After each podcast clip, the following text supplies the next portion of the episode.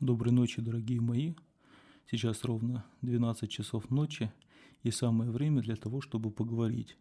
На видео я все-таки не отважился, но пообщаться каким-то образом, почитать вам книжечку на ночь очень все-таки хочется. И я хотел бы все-таки прочесть вам несколько отрывков из книги об отце Паисии, которая называется «Житие преподобного Паисия Святогорца». Эта книга очень толстая, более 500 страниц в ней или около 500 страниц. Один из подзаголовков называется «Наша душа больше всего нуждается в терпении». Последние несколько лет старец страдал от грыжи. Его состояние становилось все хуже и хуже. А в 1986 году ему стало так плохо, что он еле мог терпеть боль. Ни ходить, ни сидеть, ни стоять преподобный не мог. Только когда ложился на бок, становилось чуточку легче. Преподобный отец с особой силой полюбил боль физической болезни, так же, как и труды подвижничества. В прошлом 1985 году в одном из писем он писал «Скорее всего, наша душа больше, чем в жестких телесных подвигах, нуждается в терпении и словословии при боли. Если у монаха стальное крепкое тело, и он сильно подвязается, то и сам, не заметив как, он может подчеславиться, подумав, что рай можно завоевать лихой кавалерийской атакой. Но давай забудем о моих прежних годах и станем говорить только о годе прошедшем. Первые несколько месяцев я так мучился от грыжи межпозвоночного диска, что не только поклоны не мог делать, как раньше, но даже себя обслуживать не мог. А надо ведь было и людям помогать, которые приходили со своей болью. А потом вылезла еще одна болячка, причем довольно чувствительная. Возможно, это паховая грыжа. Она мне мешает и болит, но я ношу ее как знак отличия. Ведь Христос знает о ней и о том, что пойдет мне на пользу. Поэтому Он меня от этой немощи и не освобождает. С каждым днем грыжа становилась все больше и больше. Потом она уже стала размером с небольшую дыню. Однако преподобный отец, неустанно служивший людям, продолжал им помогать и не прекращал свои аскетические подвиги, как безукоризненный подвижник.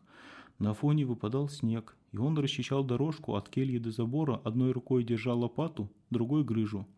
В те месяцы многие удивлялись мертвенно-бледному цвету его лица и тому, что почти всегда он был покрыт мелким бисером пота.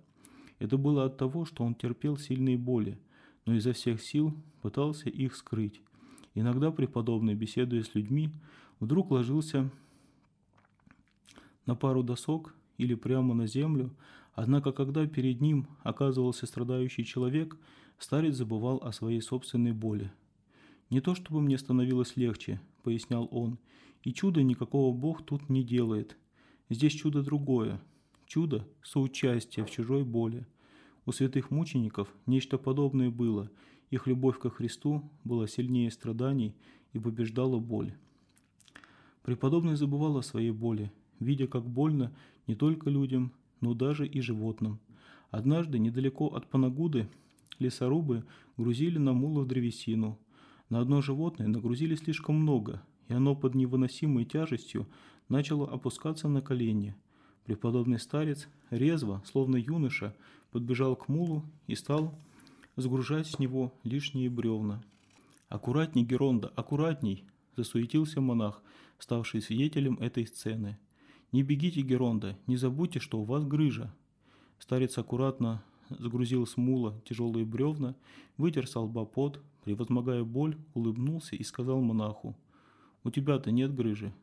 Что же ты не побежал и не помог?» «А я боялся, что он легнет, Геронда», – ответил монах. «Эх, брат ты мой», – вздохнул старец, – Животное, когда ему больно, ждет от человека помощи. Даже волк, попав в капкан, просит несчастный, чтобы его кто-нибудь освободил. Рассказывая потом одному человеку об этом чуде, преподобный добавил, рассказывая человеку об этом случае, преподобный добавил, если человек думает только о себе, то он даже не человек. Зачем она тогда нужна, такая жизнь? Лучше уж тысячу раз умереть. К врачу он обращаться не хотел. Говорил так, пойти к врачу – это самое легкое решение. Но я уж лучше постараюсь хоть какую-то малость на этой грыже заработать. Однако, когда один врач посоветовал ему носить особый бандаж, отец Паисий заинтересовался. «А привези мне такой поясок, попробовать», – попросил он. «Вдруг и правда не будет мешать». Врач привез про... противогрыжный бандаж, старец сразу надел его и тут же начал делать поклоны. «Ты гляди, совсем не мешает», – как ребенок радовался он. «Огромное спасибо тебе, оставляю». С этого дня старец начал и сам придумывать и изготавливать разные, как он их называл, бандажики. В дело шло все. Старые куски ткани, резинки, носки. Как настоящий подвижник, изобретая разные способы, преподобный искал и находил возможность выполнить свое монашеское правило. Даже земные поклоны он старался делать, пытаясь перехитрить боль. Ставил перед собой ящик и опирался при поклоне не на пол, а на него – «Если бы ты знал, как меня все это измучило», – поделился он как-то с одним юношей. «Даже поклонов делать не могу. Однако, если тебе больно, а ты все равно делаешь поклоны, то получаешь за это духовные вклады, прибавку к пенсии. Так что зарабатывай себе эти прибавки, пока молодой. Когда состаришься, никаких духовных вкладов делать не сможешь, и духовная пенсия твоя будет маленькой. В болезни Келейным правилом преподобного Паисия было 48 четок, 48 четок трехсотниц с поясными поклонами, и это правило он исполнял еженочно. После болезни правило не изменилось, только совершать он его стал немножко по-другому. 300 молитв по четкам с малыми поклонами, а затем два раза по 300 без поклонов, стоя на ногах и опираясь на стасидию. В таком порядке и ритме он молился – пока не выполнял свое правило полностью. Псалтырь он продолжал читать стоя, как на костыли опираясь на две рогатины, которые сам сделал из сучьев. Часто одной рукой он держал грыжу, а другой – псалтырь. По щекам от невыносимой боли текли слезы. «Как за пулеметом стоишь», – по секрету рассказывал он одному близкому человеку. «Только стреляешь по дьяволу. Днем псалтырью, ночью молитвой Иисусовой». Вот он и взбесился – моя грыжа – его ответный залп. Но Бог попустил это, чтобы посмотреть, как я себя поведу. Великое дело, глаза уже от боли вытекли, но это и есть то состояние, в котором Бог дает человеку самые сильные утешения. Вот действительно такое отношение к своим болезням и такое доверие к Богу, которое имел отец Паисий, очень тяжело себе представить, что человек каждый день предстоит перед Богом, любит Его всей своей душой, да, и хочет действительно заслужить Его любовь, хотя мы знаем с вами, что этого фактически не требуется. И еще несколько фрагментов хотелось бы прочитать, буквально два фрагмента, очень интересные. Уезжая из помакских сел, преподобный со спутниками заехал в монастырь Панагия Фанеремене, близ города Каматине – в обители собралось много народа. Все они ждали отца Паисия. Увидев толпу, преподобный хотел уклониться от визита, но один из знакомых, принявший православную веру, попросил его не уезжать, пока не привезут парализованную мусульманку. Пока отец Паисий ждал болящую, вокруг него собирались люди. Многие из них были мусульманами. Видя, что некоторые христиане смотрят на это с удивлением, преподобный сказал им – Любите этих людей, потому что они нам не чужие. Будьте им примером. Ваша доброта должна дать им понять, что такое православие, и что среди христиан действительно живет Христос. Да, вот действительно отец Паисий предлагает такой добрый пример, говорится, добрососедство. Да, то есть не надо относиться к, к мусульманам, да, к протестантам, да, как к чужим людям – да, потому что они тоже являются чадами Божьими, да, может быть заблудшими, да, но все равно чадами Божьими, которые нуждаются в любви, как и мы с вами. И последний момент, который я хотел бы сегодня вам прочитать. В другой раз, когда обсуждали православие, старец сказал, давайте я вам теперь вопрос задам. Как вы думаете, кто самый страшный враг православия? Папа Римский, закричал кто-то. «Нет-нет, масоны!» «Иеговисты, иеговисты!» – наперебой говорили другие. Подождав, пока все выскажутся, преподобный сказал, А вам никогда не приходило в голову, что самые страшные враги православия – это мы сами?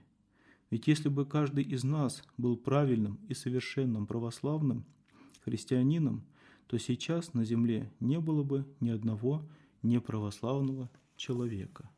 Да, вот очень часто действительно мы обвиняем наших близких, которые рядом с нами живут, да, которые не придерживаются веры, не придерживаются правил православной веры. Мы их обвиняем, что все наши беды, все наши невзгоды в нашей жизни, они из-за них. Да, но вот действительно отец Паисий, он придерживается такой точки зрения, что в первую очередь нужно обращать свой взор в покаянии на самого себя, да, в том числе да, и э, брать на себя ответственность за то, каким образом люди окружающие видят православную веру. Да, не винить в этом патриарха, не винить в этом епископов, священников, на дорогих машинах там и так далее. Да, то есть осмотреть именно на себя, свое сердце, каким я являюсь православным, да, каким я являюсь христианином. Значит ли для меня что-то Христос или нет? И вот последнее о значении Христа в жизни человека. Опять же, мы с вами уже говорили про воспитание детей. Да, вот один из ответов отца Паисия человеку, который вопрошал его как раз о воспитании детей. Геронда. Как нам вырастить своих детей нормальными людьми? Задача родителей – дать понять детям, что нельзя жить вдалеке от Христа, ответил преподобный. Христос – это единственный путь, другого пути нет. Если родители передадут эту истину своим детям, то ничего другого и не понадобится. В этом будет все их воспитание. Да, но опять же, я думаю, что не стоит напоминать о том, чтобы передать эту истину, нужно самому иметь эту истину в своем сердце. Да, нужно самому жить вблизи Христа и следовать за Ним. Доброй всем ночи, храни вас всех Господь.